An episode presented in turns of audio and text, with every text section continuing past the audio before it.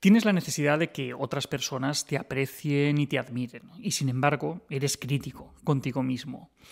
Aunque tienes algunas debilidades en tu personalidad, eh, generalmente eres capaz de compensarlas. Eh, tienes una considerable capacidad, sin utilizar que todavía no has aprovechado.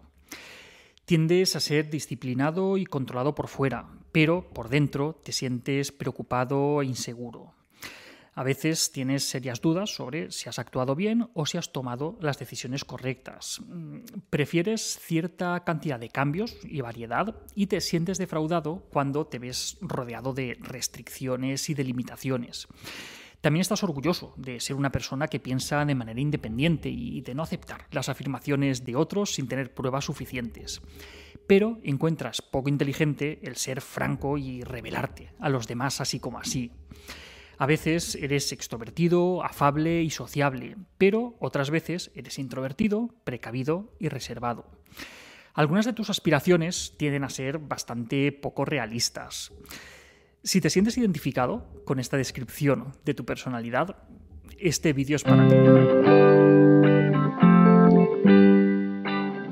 Bertrand Forer fue un psicólogo americano nacido a principios del siglo pasado y fallecido a principios de este. En 1948 realizó uno de sus experimentos más famosos, que consistió en lo siguiente. Indicó a sus alumnos que les iba a someter a una evaluación de personalidad. Para ello, les entregó un cuestionario que estos tenían que rellenar y tenían que devolverle.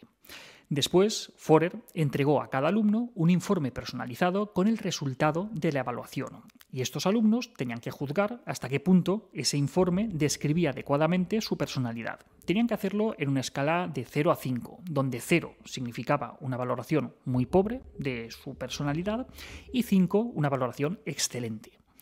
Pues bien, la media de las evaluaciones de todos los alumnos fue de 4,2, lo cual indica que se sintieron muy representados por el test de personalidad que les habían hecho. Parece ser que el test de Forer fue todo un éxito. Salvo por un pequeño detalle.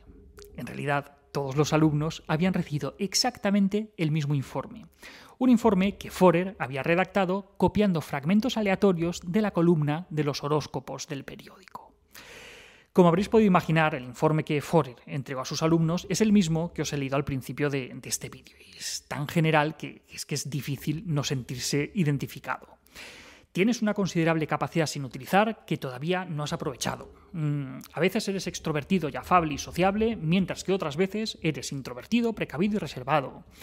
Prefieres una cierta cantidad de cambios y variedad y te sientes defraudado cuando te ves rodeado de restricciones y de limitaciones. A ver, ¿Quién no es así? Yo soy el primero que me siento identificado con esa descripción. Esto es lo que se conoce como el efecto Forer, que muestra cómo las personas tendemos a aceptar descripciones personales vagas como excepcionalmente aplicables a nosotros mismos, y no nos damos cuenta que realmente son tan genéricas que podrían aplicarse a cualquiera. Este estudio tampoco fue algo puntual, sino que se ha replicado en numerosas ocasiones a, lo largo de los años y se han hecho un montón de, investigaciones para descubrir realmente el alcance de este efecto y se ha visto que tiene un alcance prácticamente universal entre distintas edades, sexos o culturas. En uno de los estudios más curiosos que pusieron a prueba este efecto Forer, se realizó una evaluación de la personalidad mediante el test MMPI a un grupo de estudiantes y los investigadores analizaron después las, respuestas. Para quienes no conozcáis, el, MMPI es uno de los test de personalidad más, famosos y más exhaustivos que existen tiene más de 500 preguntas y se tarda un buen rato en, tanto en contestarlo como, como, en corregirlo. Pues bien, una vez los estudiantes contestaron este, este cuestionario, se les corrigió y se les entregaron no una, sino dos evaluaciones. Una real, procedente de los baremos del MMPI, y otra falsa, con banalidades y generalidades. Más de la mitad de los estudiantes, el 59%, escogieron la evaluación falsa en vez de la real como más representativa de su personalidad. Esto es un golpe durísimo para el MMPI, la verdad. Pero bueno, ¿y por qué se produce el, efecto Forer? ¿Cómo es posible que, que, creamos que una descripción tan general y tan ambigua habla de nosotros y solo de nosotros? Forer eh, lo atribuye a la credulidad de las personas, pero parece ser que, no hay consenso en, las investigaciones sobre, sobre, este tema. Mientras que algunas investigaciones encuentran que, las personas con, creencias en lo paranormal son más susceptibles a este efecto, hay otras que, muestran que, no hay diferencias y que incluso las personas más escépticas son susceptibles a poder aceptar como personales este tipo de, descripciones vagas y generales. Para poder replicar este efecto necesitamos dos componentes. Por un lado, la descripción tiene que ser vaga y tiene que tener un buen equilibrio entre atributos positivos y negativos. Cuando la descripción es vaga, nosotros mismos completamos las imprecisiones y hacemos que, paradójicamente, acaben siendo descripciones muy acertadas, como si hablaran solamente de nosotros mismos. Y por otro lado, la persona tiene que creer en la autoridad de quien hace esas afirmaciones. Un aspecto que puede estar detrás de este efecto eh, es lo que se conoce como el pensamiento desiderativo. En inglés se llama wishful thinking, que es la tendencia a aceptar descripciones acerca de nosotros mismos en base a nuestro deseo de que sean ciertas, más que en la exactitud que realmente tengan esas afirmaciones. Tendemos a aceptar eh, descripciones sobre, sobre, nosotros mismos cuestionables y, hasta falsas si las valoramos como positivas o como halagadoras.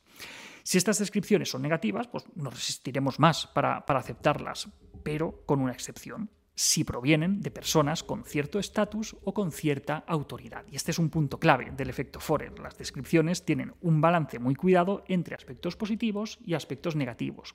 Y cuando se reciben, provienen de una persona con autoridad, una persona experta en psicología y en personalidad. Pues bien, este efecto explica, al menos en parte, por qué tanta gente está convencida de que las pseudociencias y las pseudoterapias funcionan. Astrología, enneagramas, grafología, eh, biorritmos, quiromancia, cartomancia, adivinación.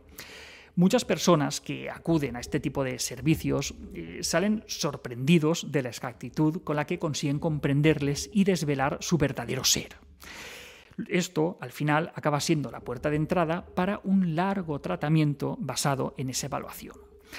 Pero en realidad, esta gente no hace otra cosa que aplicar lo que Forer demostró hace casi un siglo, y es que estas descripciones generales y vagas son fáciles de construir si tenemos algunos elementos en cuenta.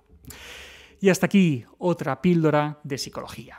Si os ha gustado podéis ayudarnos compartiéndola. Además tenéis muchos más vídeos y artículos en el canal de YouTube y en albertosoler.es. Y en todas las librerías nuestros libros Hijos y Padres Felices y Niños sin Etiquetas. La semana que viene más. Un saludo.